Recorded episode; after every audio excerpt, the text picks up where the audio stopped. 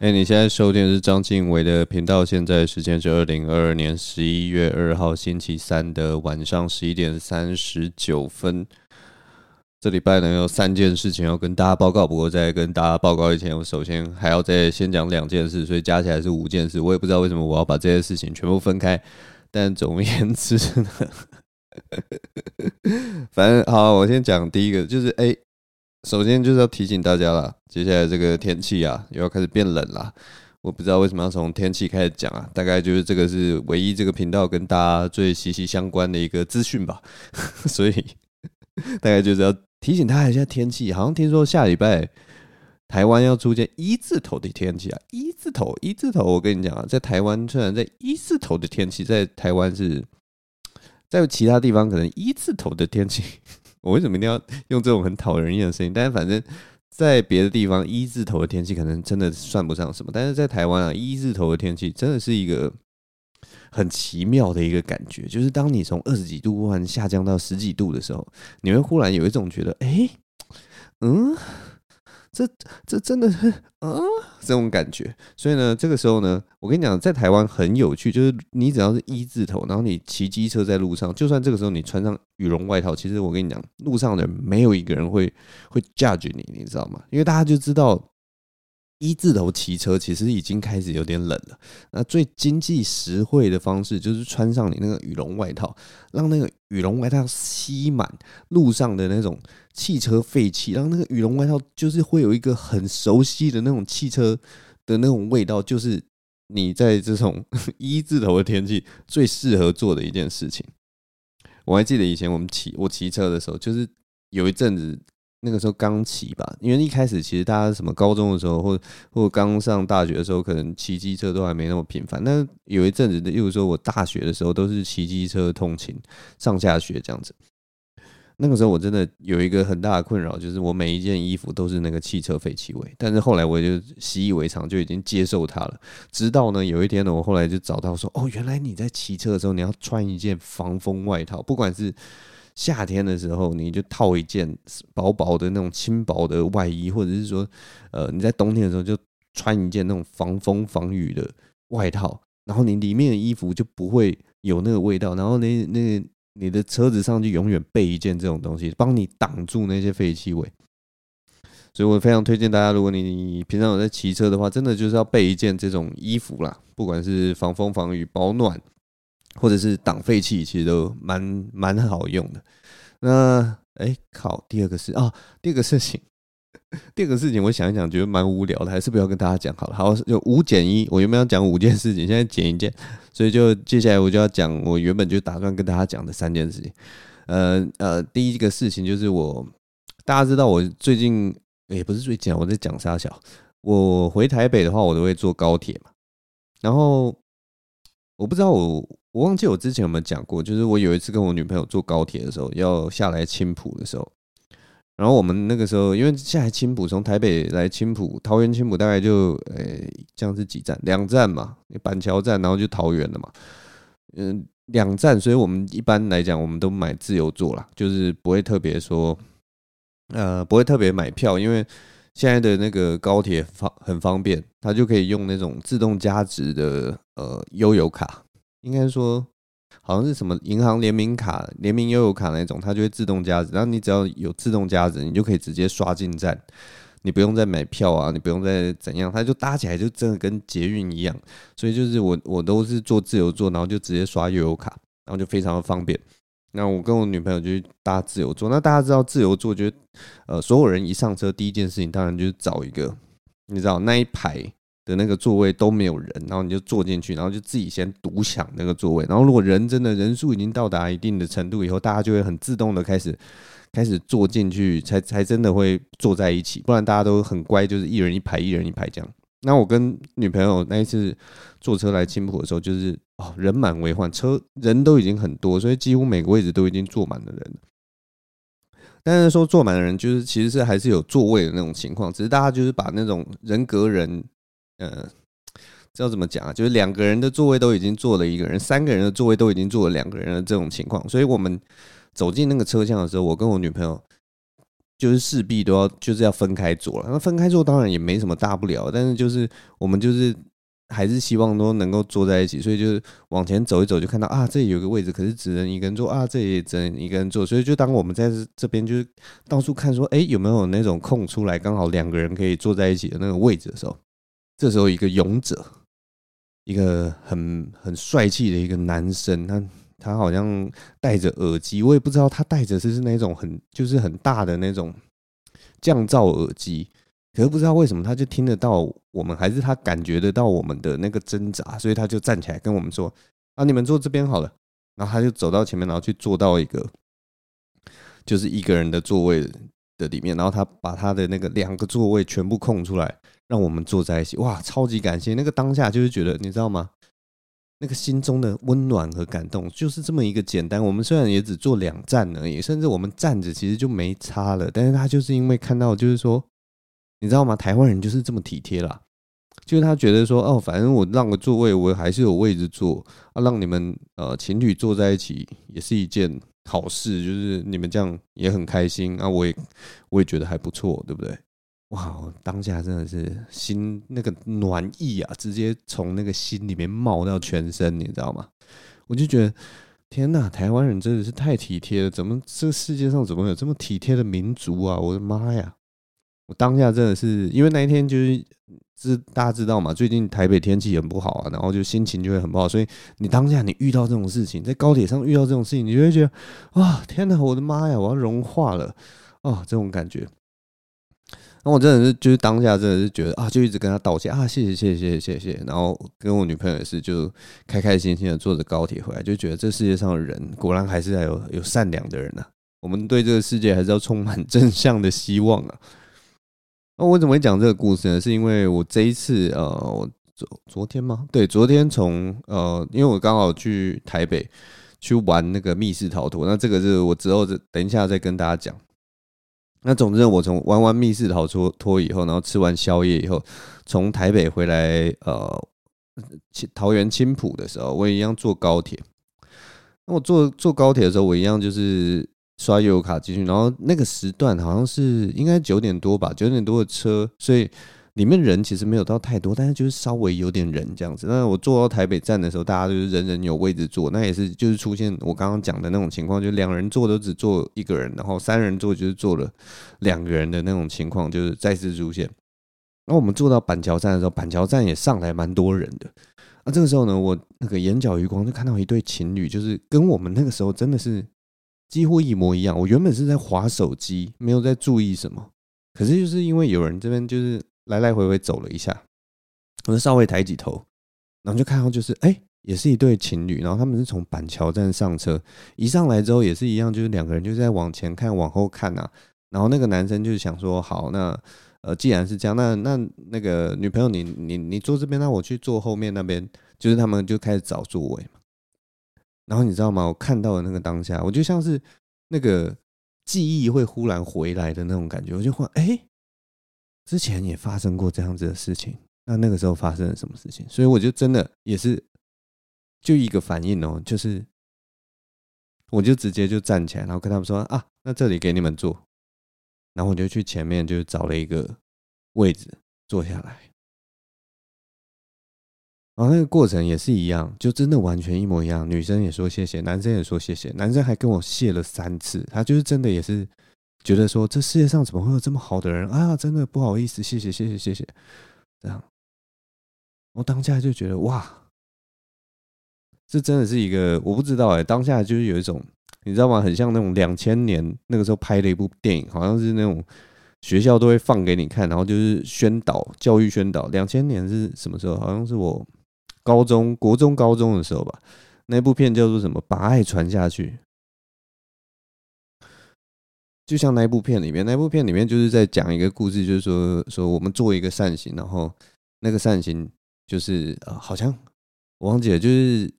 行善的人都会跟下一个人说：“我希望你把我给你的这份善意传下去。”然后后来就发现哦。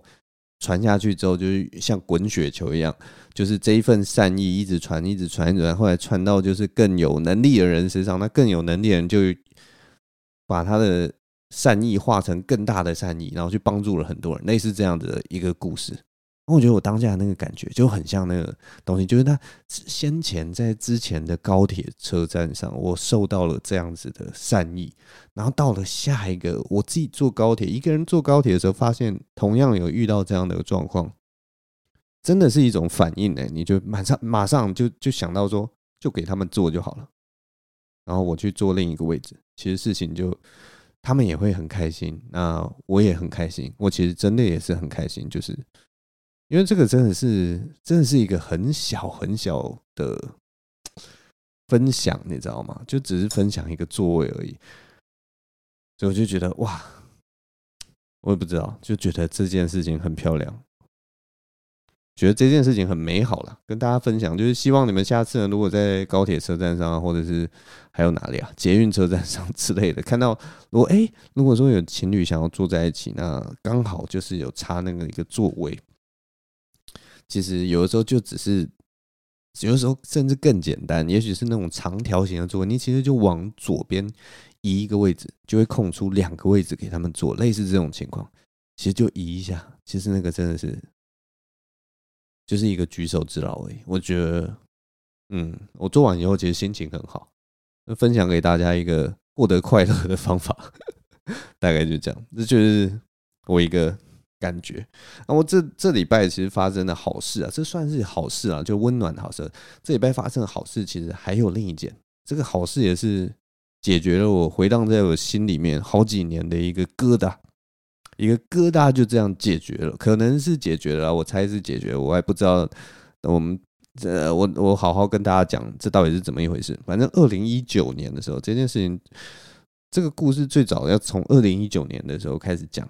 那二零一九年的时候，那个时候我人生发生一件呃很大的一件事情，那个事情就是我的理发师过世了。理发师是大概也才四十几岁年纪，他过世，他已经帮我剪头发剪了十五年，从我高中的时候就第一次找他理发，然后一直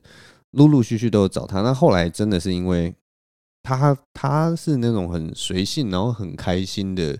一个人，然后我们那个时候是就是已经剪到后来已经非常熟悉。我我打电话去预约的时候，他当然就是留电话跟留姓名嘛。那他留姓名，只要知道我说我姓张，他就知道我是谁了。他马上就知道，因为只有这种随性的要求就只有我，因为我这人就是很不喜欢预约，所以我每次都是 大概下午四五点的时候会打电话给他，然后跟他说，你今晚有空吗？然后他的今晚呢，他就是会剪到最后一个客人。然后最后一个客人的后面，再把我排进去，所以每次个每次剪头发的时间可能都是什么九点、九点半、十点之类的。他就是因为他是自己开一个呃理发工作室，所以后来我们就是熟到就是，反正我就是那一天我就是要剪完头发，我就是想要讲，我不想要预约，所以我就是晚上的时候我就去剪发。当然也是因为他工作室离我家非常近，就可能骑车过去五分钟以内就会到了，所以。是一个很随性的，我们两个就是有这样的默契啦。反正他也接受，我也接受，就 OK 这样子。然后从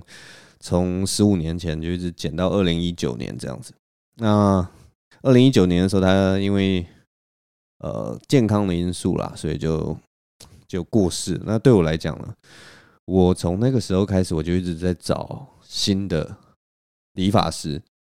那我这人呢？对于这种跟我相处的，或者是说在我生命这种人，其实真的是有一点，有一点洁癖。然后你可能是还是需要那种电波，要能够，我不知道，就刚好刚好合拍的那种人啊。所以我其实找找理发师找了很久。你看，我从二零一九年到现在也是三年了，三年我至少啦，至少每一年也要剪个五次头发之类的吧。我其实已经忘记我。辗转找了多少个理发师理发，但是就是找到现在好像都还没找到一个，就是让我觉得说整个过程是很舒服，然后值得信赖的一个对象。当然，我也没有那种很认真找，因为很有些人可能就会花就是在更高一点的钱，然后去更。更厉害的那种理发工作室，然后去试试看，或者是会很积极的问朋友说：“哎，那个谁谁谁理发师比较好？哎，那个谁谁谁理发……我也没有那么积极在找，我就是随手剪剪一些电，然后剪一剪，然后觉得哎适不适合，然后怎样怎样怎样，就是用用心去感受，我就拿心一颗诚心在这个街上走。我这几年这三年就像一个找不到家的孩子，你知道吗？我就是像那个呃流落在这个台北街头，漫无目的，然后寻找着自己的寄宿家庭的这样子的心情，在找我的理发师，但是一直都找不到。所以三年过去了，我我真的有的时候，这三年真的有的时候会想说，我真的很怕变得像那个《无间道》里面的梁朝伟，你知道吗？我当然不是说长相或者是扮相的问题，我很很很我在讲的说是像他里面讲的一句台词，他在《无间道》里面他就有在跟他的那个上司讲了一个台词，就是什么三年之后咬三年，三年之后咬三年，就是三年之后又三年，三年之后又又三年，看我。我广东话讲好烂哦，三三年之后咬三三年之后咬三年三年啊，随便了，超难的。如果有香港听众，请不要笑我，但是大概就是这种感觉，就是我真的很怕，就是这样，三年之后又拖三年，三年之后就拖，然后我一直找不到我就是适合我的理发师。大家知道，找到一个很适合自己的理发师是一件。多令人开心的事情吗？我不知道，反正就是对我，反正就一直没有找到很觉得就是剪法让我很舒服的人啊。但是我这礼拜去剪头发的时候，找到了，依稀找到了。应该是对的理发师，因为之前还有一个经验，就是我原本找到一个理发师，然后觉得哎、第一次剪的时候，哎、觉得还不错，然后第二次剪的时候，他就变雷包，你知道吗？第一次他很认真的听我讲我的需求，然后什么什么，然后第二次再去找他剪的时候，他就说我这个理发店怎样怎样，他就把他的那个你知道吗？他对于理发的坚持跟主见就全部显露出来。那他那个坚持跟主见，我当然是 respect，但是就是。就是跟我不合啦，大概是这样，所以后来那个理发师我也是觉得啊，就尊重你，你你可以在你的领域过得很好，但是我们就道不同不相为谋。那我这次去找这个理发师，我觉得应该就是真的是应该有可能，那几率很大就是他的，他就是我的真命天法师。因为呃，大家知道我剪头发，我是一个大近视啊，就是我我呃近视非常深，所以我剪完剪头发的时候，就会把那个眼镜脱下来嘛。那我眼前其实基本上就是模糊一片，呃，就像那个呃谁啊，莫内的画之类的，印象派画家的画啦，所以就是眼前就是一块块色块，这样什么都看不清楚。所以我那个过程就是我当然就是充满信任感的。让他剪我的头发，他剪剪剪剪完之后，然后他就说：“啊，我们剪好，那你戴一下眼镜看一下，你知道吗？大概就是这样的过程。”然后我一戴上眼镜，我说的不夸张，我看着那个镜中的自己，我就看到那个镜子好像有一道光打下来，然后我耳边就听到。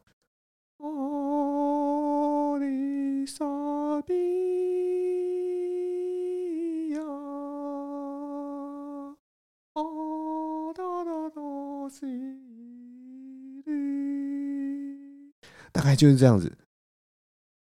非常的神圣的一个感觉，我好像得到救赎，你知道吗？然后接下来呢，还有更神奇的事情。他接下来不管跟我说什么话，我都是点头如捣蒜，我都一直点头，一直点头，好像就在算命一样，你知道吗？他就说：“哦，你的头发，我刚判断就是你的头发是比较偏细软的。”然后我就哦，对对对对，好准，对对对，你说的对。他说，所以你的呃这个头发平常的时候上面会比较塌。我就哦，对对对对对对对对对，你说的都对。然后他就说，他就因为我的头发是比较软，然后比较塌的，所以他说他在那个头发里面又剪了一个帮助我的头发可以撑起来，会比较蓬。那我如果吹的时候稍微注意一下，吹的时候稍微把它这样拉拉嘞。给他一点空气什么，然后他就会把它支撑住，所以我的头发就不会比较不会那么塌。然后就点头一道算哦，对对对对对对，你这讲的太对了。然后他后来呢也在分析我的那个后脑，他说：“哎，你的后脑啊，其实就是左边会稍微再比右边再扁一点点，所以你的头发右边再加上你这边有什么几个旋什么的，所以你右边头发会怎样，左边头发会怎样？那我这边有帮你再做一点平衡什么里面的，就是让那个两边有一点怎样？那我就哦，对对对对对对，太太对了，你真的哇，太了解我了，天哪！我你看 他在那个当下就就简直像是一个理发算命仙一样，我就哇，Oh my God，这真的是。这个理发师也太贴心了，然后他的分析全部都都被他说中了，你知道吗？虽然可能我不知道啦，现在理发师也许都都很厉害吧，但是他就给我感觉特别好。这种东西就是凭感觉。然后最后就是剪完头发以后，他就问我说：“哎，那你要不要那个呃湿纸巾，或者是说卫生纸都可以？就是。”你需要吗？你有需要吗？那我就 Oh my God！我就哦，妈妈妈妈，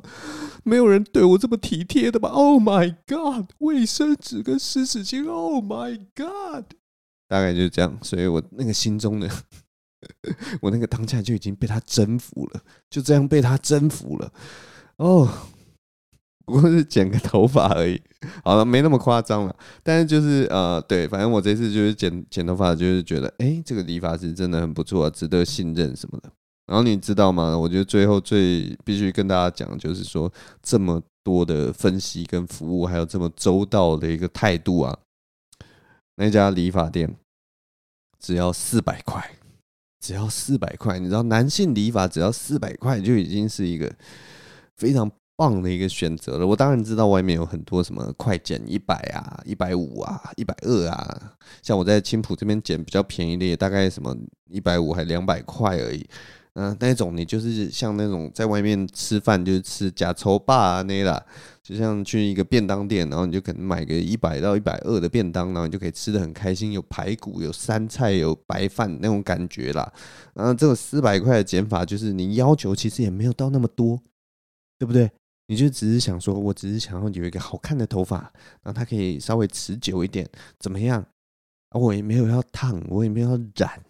我也没有要什么多多怎样怎样。我也知道我这个人一个好好的头发也没有办法改变我的脸，对不对？又开始这种自嘲自贬，但是没有，我重我重点就是他这样剪只要四百块，Oh my God，只要四百块，我就是一个。大概就是这种感觉，那就很高兴啦，就是觉得啊，天哪，Oh my God，哦，我终于有一种有家的感觉，你知道吗？我像是流浪狗找到了自己的主人一样啊！我终于帮我这颗奇奇怪怪、歪七扭八的头找到一个，找到一个可以帮他处理的干干净净、清清爽爽的一个对象啊！所以这一点真的是这礼拜的一个很开心的一件事情啊！我喝个水。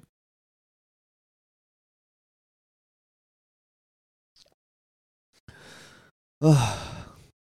所以呢，我现在就是顶着我这个我还蛮喜欢的一个发型啊。后来就是昨天剪完，哎、是昨天吗？昨天还是前天啊？昨天应该，哎、所以都发生在昨天了、啊。哇，我今天讲的事情都发生在昨天、包括高铁上面的事情、剪头发的事情，然后还有我现在要跟大家讲的去玩那个密室逃脱的事情，全部发生在昨天哎、所以昨天就是我的命定日哎、昨天十一月一号就是。几乎是改变了我的人生的哇！昨天都是发生好事，真的是太开心了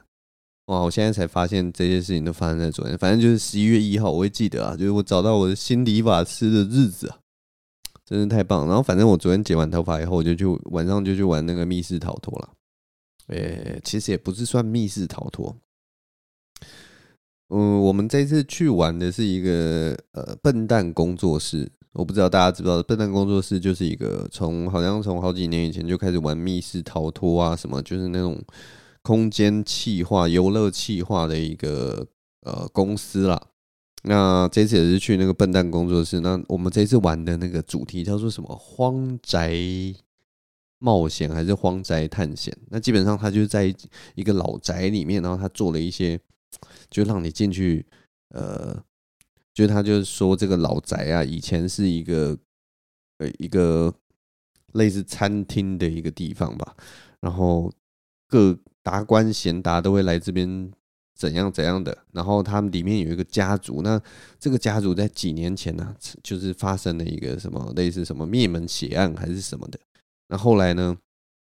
呃，附近邻居就发现这个宅子里面呢、也会出现一些奇异的现象，然后就有什么七大不可思议传奇，然后要这一次呢，我们就是要扮演这个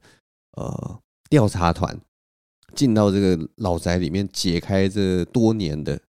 秘密。就是我们要摸清楚里面到底这间宅院到底发生什么事情，灭门险案是怎么一回事，然后里面的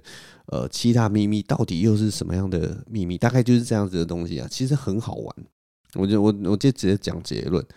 我这次去，因为我第一次去，我记得我好久以前也是应该是也是去笨蛋工作室，然后他那一次的应该是类似夺魂剧还是什么，我只记得我们进去以后，呃。好像也是类似八个人吧，然后被关在例如四个房间里面，然后每个人的脚上什么扣上扣上脚镣什么的，然后所以我们每两个人要在那个小房间里面呃解开那个谜底，然后解开谜底以后，我们就可以解开小脚镣，然后大家聚在中间再继续破其他的谜底，就是然后他好像有一个限限定时间吧，例如说两个小时你要把所有的谜团都解开，类似这种感觉。那我那个时候去，其实，嗯、就是好像第一次去玩这种解谜游戏的人，都会很专注在那个文字上，都觉得那个谜底啊，应该就跟那种侦探小说里面的那种谜题一样，你要用尽脑汁去解，所以我们都会想太多，你知道吗？我们都会看得很很很很很细密，所以我第一次去玩，我也不知道那个主题是什么。第一次去玩，我也是就是太专注于那种很细节、很细节的东西，但其实它没有那么难，它就是你只要看字面上的意思，然后你就呃平铺直述的去理解那个字面上的意思，然后去找到线索，大概就这样就可以解决了。总之呢，我第一次我去玩的时候，其实没有没有那么觉得没有那么开心呐，我也不知道为什么，就是觉得啊。自己应该是类似自己理解错误，自己的期望值太高了，然后用了太多的脑，可是都用在错误的地方。那我这次去那个荒宅探险，其实就你只要玩过一次或两次，你就大概知道那个逻辑，你就知道这个游戏的呃到底是要怎么玩。所以我这次就玩得很过瘾，因为然后他们那个谜题呀、啊、也是出的都恰恰好处，所以进去玩这个荒宅探险啊，我就在那个。探索的过程中，跟解谜的过程中，得到了很多的成就感。然后一段段的，呃，把那个故事慢慢的推进，然后把那个呃真相慢慢的拼凑起来。那过程我觉得非常有趣。所以如果大家有兴趣的话，我其实蛮推荐去这个笨蛋工作室做的东西，因为他们的那个故事或什么，其实我觉得都写的蛮好的。但还是还是要跟大家警告一下，因为。因为这个秘境探险啊，这个荒宅探险，它真的就是一个呃布置的很好的一个荒宅，所以它多多少少都有一些神怪啊、神鬼啊或什么。所以其实我必须老实说，你在一个黑漆漆的那个宅院里面，它这个里面都没有灯，然后你在里面就是呃每个人的头上只有一个头灯，所以你的光就只有你的光，它没有现场的，几乎都没有现场任何的那个光线。哇，其实真的是刚进去的那一刹那，我真的是觉得有点毛骨悚然的。就是你就进到一个废墟里面，然后你就只有自己的那个头上的那个手电筒的光，你就觉得天哪，我的妈呀，太可怕了吧！其实它还是会让人毛毛的啦。但是就是我们后来啊，因为我们总共有七呃八个人嘛，呃七个人，我们总共有七个人，然后。所以我们后来就是沉浸在那个解谜的过程里面，然后都玩得很开心。然后我们解谜都解得还算快，因为大家都都都可能之前都有一些经验吧，所以就解得很开心。那解解解解解，就其实就忘记我们是在一个很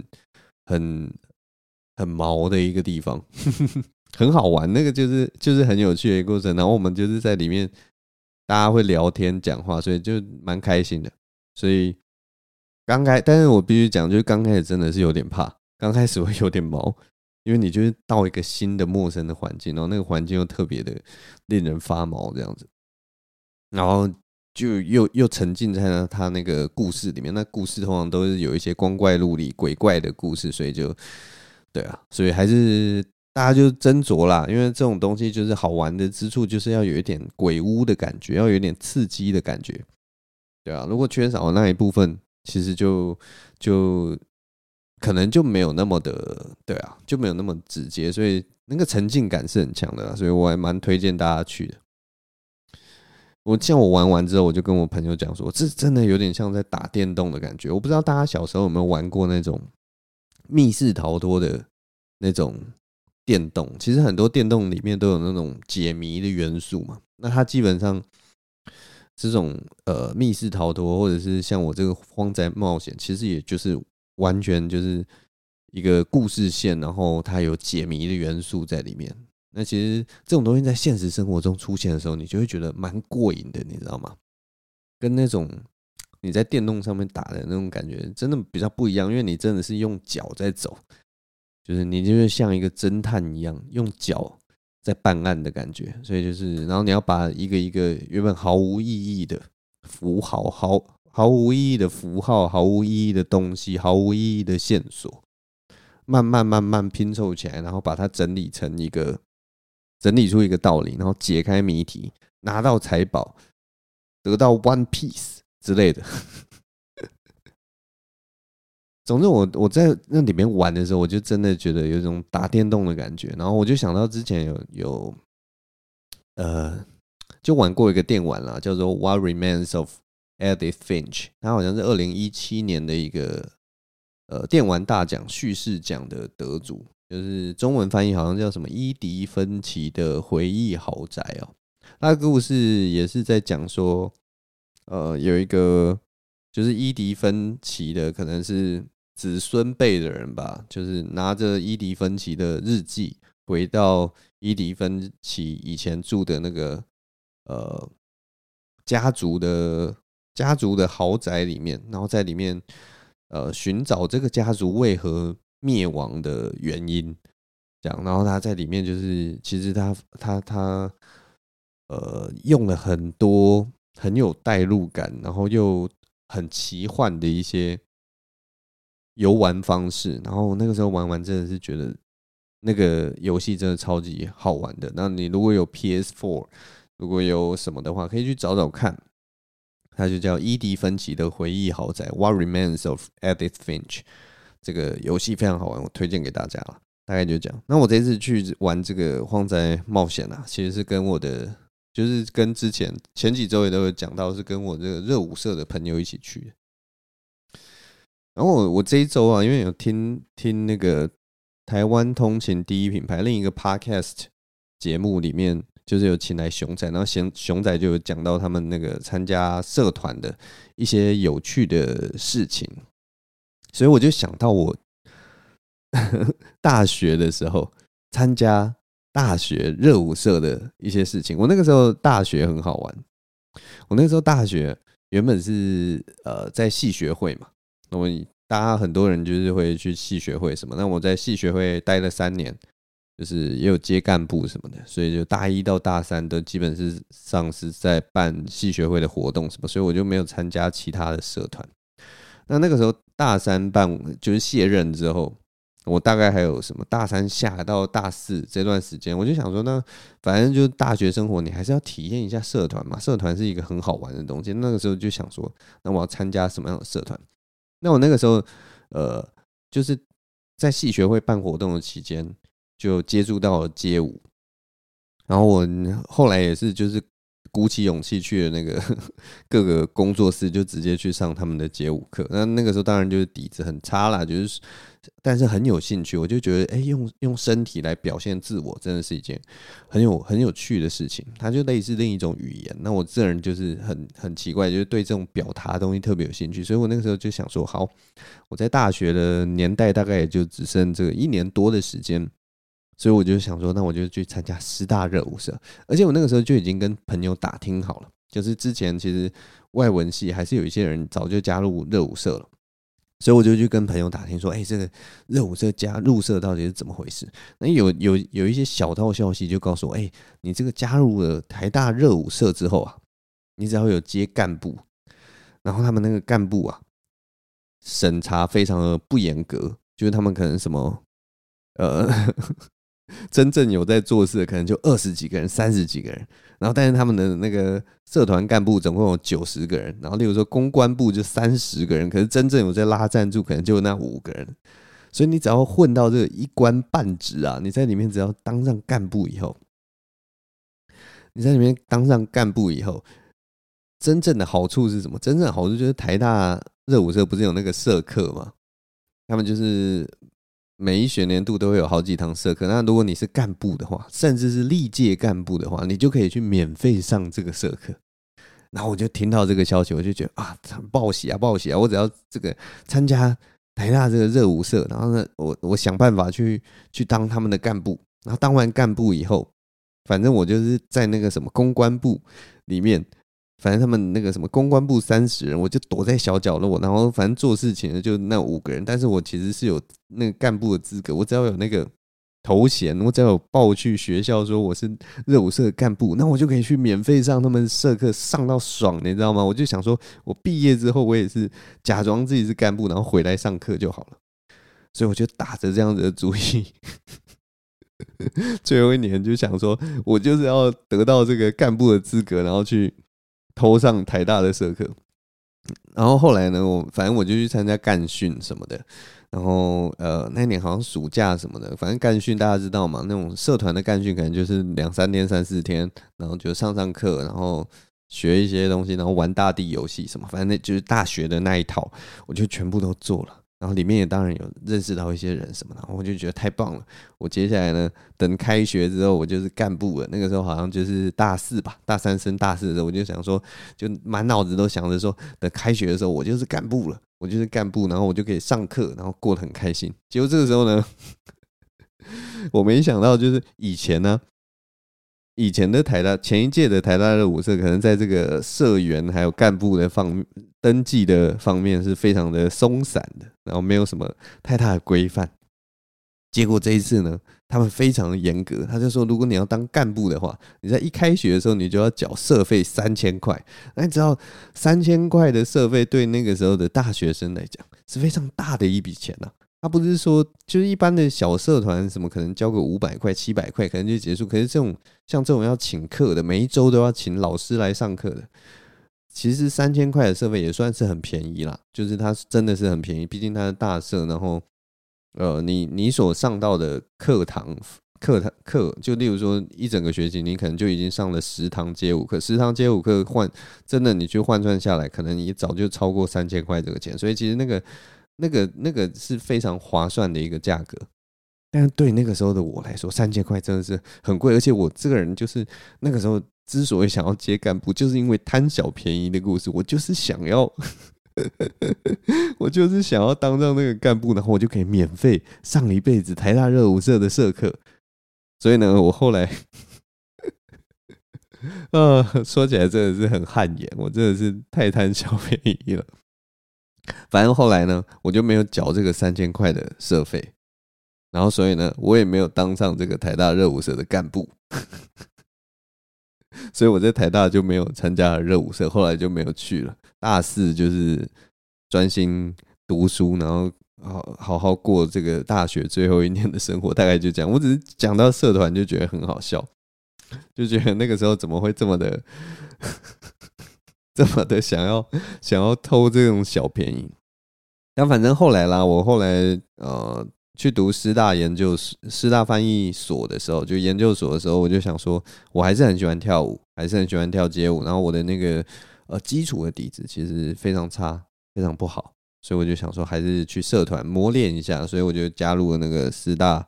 热舞社，然后后来也是有当干部，然后跟着那呃那一届。的干部就是完成一整年的那个表演啊什么的，反正就也蛮有趣的一个经历啊。那这些朋友就是现在跟我去玩这个 密室探险的这一群人，对啊，到现在都还有联络，然后大家偶尔还是会吃饭啊干嘛的。然后他们都说我很难约，没办法嘛，我就是还蛮忙的一个人，就是一直在找一些事情这样。总之，大概这就是。很好玩啦，玩这些东西就会想到一些过去的事情。好吧，那今天分享大概就到这边。希望这周的好心情能够感染到各位。好，谢谢大家收听，我是张经纬，我们下周同一时间再见喽，拜拜。